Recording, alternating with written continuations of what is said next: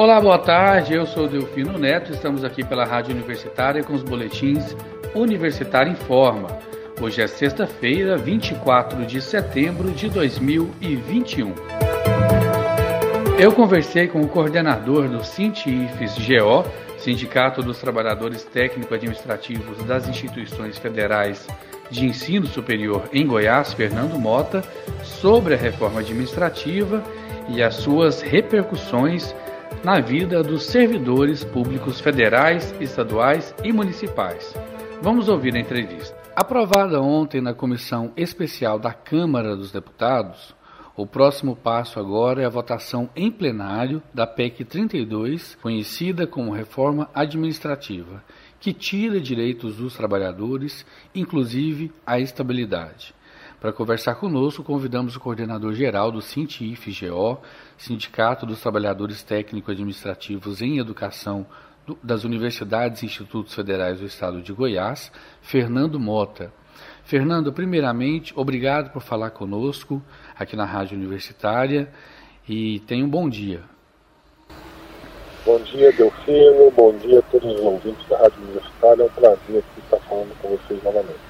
Bom, Delfino, é importante esclarecer bem essa, essa questão para que não transpareça aí para os nossos companheiros e companheiras que foi uma grande derrota do nosso movimento, que é contrário a essa reforma, que de reforma não tem nada. Na verdade, ela faz desmonte desculpa, desmonte do serviço público, ela destrói né, o serviço público da forma que a gente conhece, é, abrindo todo qualquer tipo de atividade para a iniciativa privada, cedendo espaços físicos, é, prédios e recursos humanos também para a iniciativa privada, numa forma de terceirização. Né? Basicamente é isso que ela, ela faz.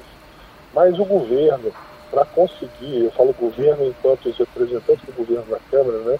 É, para conseguir aprová-la é, na comissão especial, teve dificuldades. Né?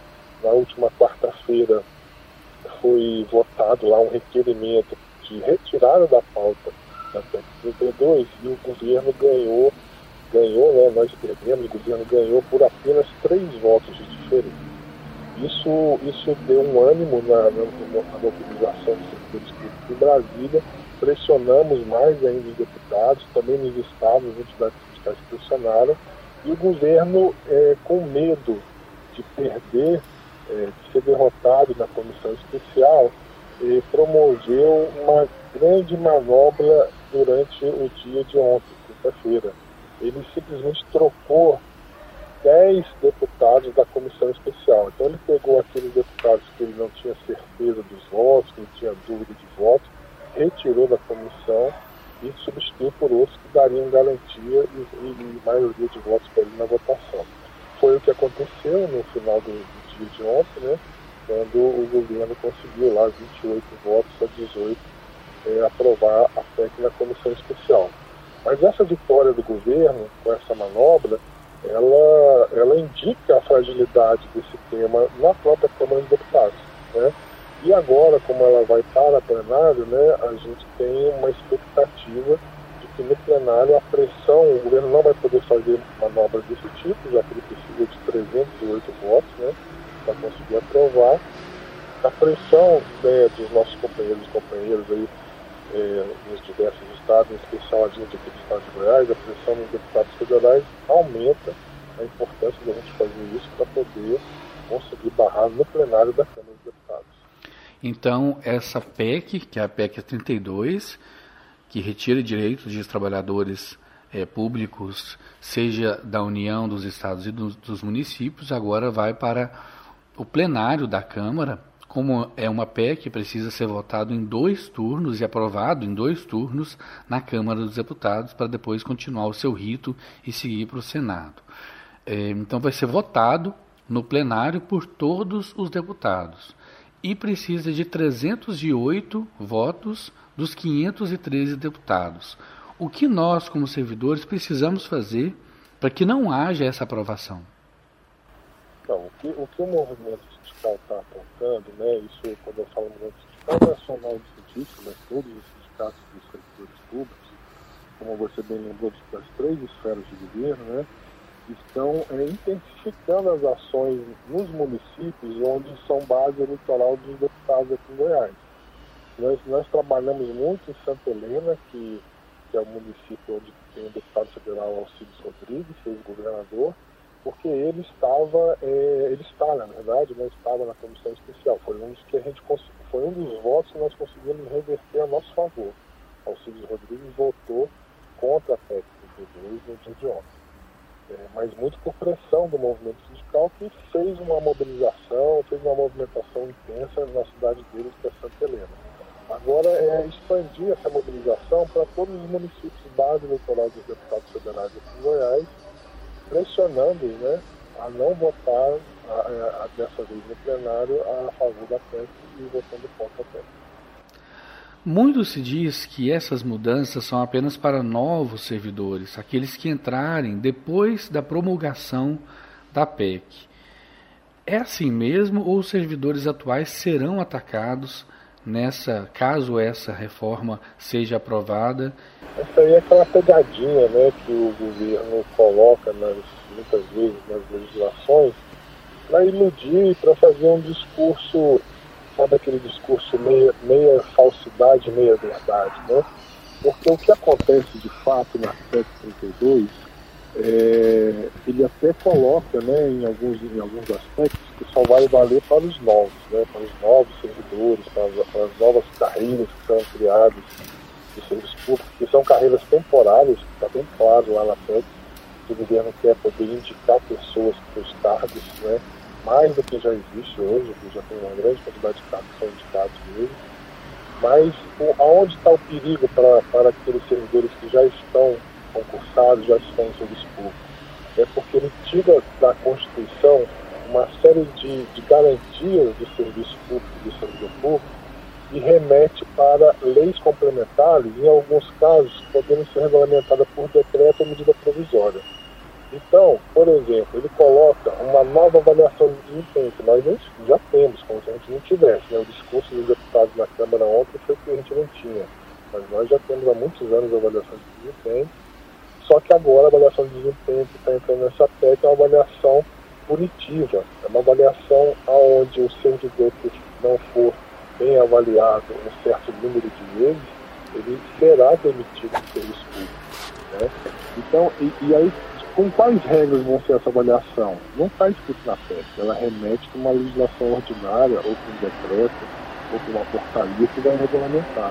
Ou seja, nós, mesmo os mais antigos, vamos estar sujeitos a esse novo processo de avaliação e esse novo processo de avaliação vai permitir a demissão dos servidores. Essa é uma situação.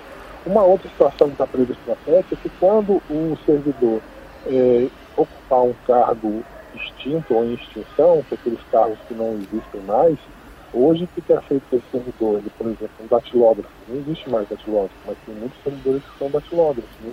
fizeram concurso para isso. Aí hoje eles são readequados em outras funções. Na PEC prevê ou a demissão desses cargos ou a pessoa fica encostada com 50% do salário dela. Né? Uma redução de 50% do salário e ela fica chamada indisponibilidade. Né? Ou seja, vai penalizar aquelas pessoas que entraram no serviço público anteriormente, mas que estão, por exemplo, em cargos é, que foram extintos, que não existem mais, mesmo que elas possam ser readequadas em outras funções. Então tem uma série de maldades, Delfino. É uma outra coisa que me, que lembrei agora, é a redução compulsória de salário com redução de carga horária. Hoje já existe uma legislação e o servidor, a pedido do servidor, se ele, se ele interessar, ele pode reduzir seu salário e reduzir sua carga horária no serviço público. Mas agora vai ser uma. uma é, tá alterando para que isso possa ser feito compulsoriamente, visando a redução de custos, né, visando, visando a redução de gastos. Ou seja, o gestor ou o próprio governo pode determinar que todos os servidores públicos terão sua redução de carga horária com redução de salário. Então são, são muitas, muitas nuances, muitas pequenas coisas ali, mas que vão afetar em grande parte os direitos dos servidores públicos. E o prejuízo que a gente considera maior é para a população. Você vai perder a qualidade dos serviços públicos que existem hoje quando você tiver um grande número de, de trabalhadores precários, que são os trabalhadores temporários que estão previstos na PEC, que ele trabalha por 5, 6 anos e aí ele tem que ser demitido e é contratado um outro no lugar dele. Então você perde aquela, aquele conhecimento adquirido. É pela, pelo texto da PEC, com duas avaliações insatisfatórias seguidas ou três avaliações insatisfatórias intercaladas, já serão suficientes para a abertura de um processo administrativo que pode culminar com a demissão do servidor. Isso então serve para os servidores atuais. Exatamente, isso vai valer para os servidores atuais. Vai valer, é, é, como eu disse, né, é, a nova carreira do serviço público com menos, menos direitos e, mais, e menos estabilidade vai ser para os novos. Mas as mudanças que estão sendo feitas no, no conjunto da legislação da, da, do serviço público vai valer para todo mundo, para todos os antigos e os novos. E uma coisa que chamou atenção também, como você falou, o relatório permite que a administração pública reduza compulsoriamente jornada e salário de servidores em até 25%. E isso sem anuência do servidor. É compulsório. Se a administração pública, em algum momento de crise fiscal, seja nos estados, nos municípios e na União, quiser reduzir salário, jornada e salários, ela vai fazer e o servidor não vai poder fazer nada. Exatamente. E aí não vai ter como recorrer. Lembrando que isso vai ser uma mudança constitucional. Muitos colegas falam assim, ah, mas é redução de salário inconstitucional. Sim, mas se você muda a Constituição permitindo, passa a ser constitucional. que é isso que vai acontecer agora. Essa PEC, que é uma proposta de emenda à Constituição, vai agora para o plenário da Câmara dos Deputados e precisa ser votado lá.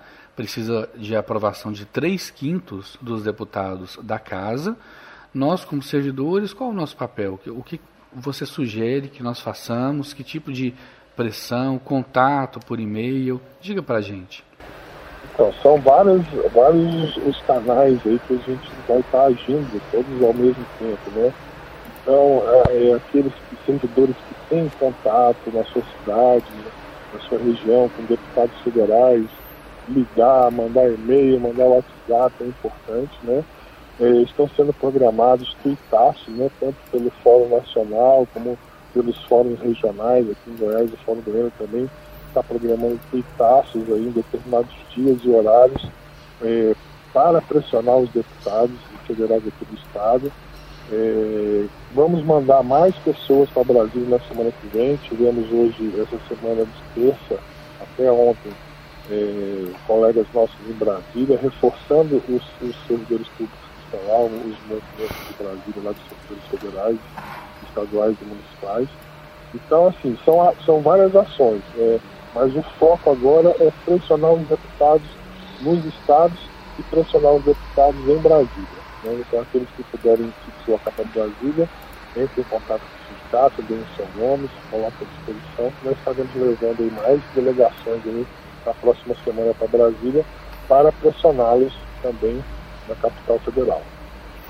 Fernando Mota, coordenador geral do Cintif GO, muito obrigado por falar conosco. Lembrando que nós estamos falando na manhã da sexta-feira, logo após a aprovação da comissão especial da Câmara dos Deputados, e essa entrevista vai ser repercutida ao longo do dia, vai ser é, reproduzida à tarde também.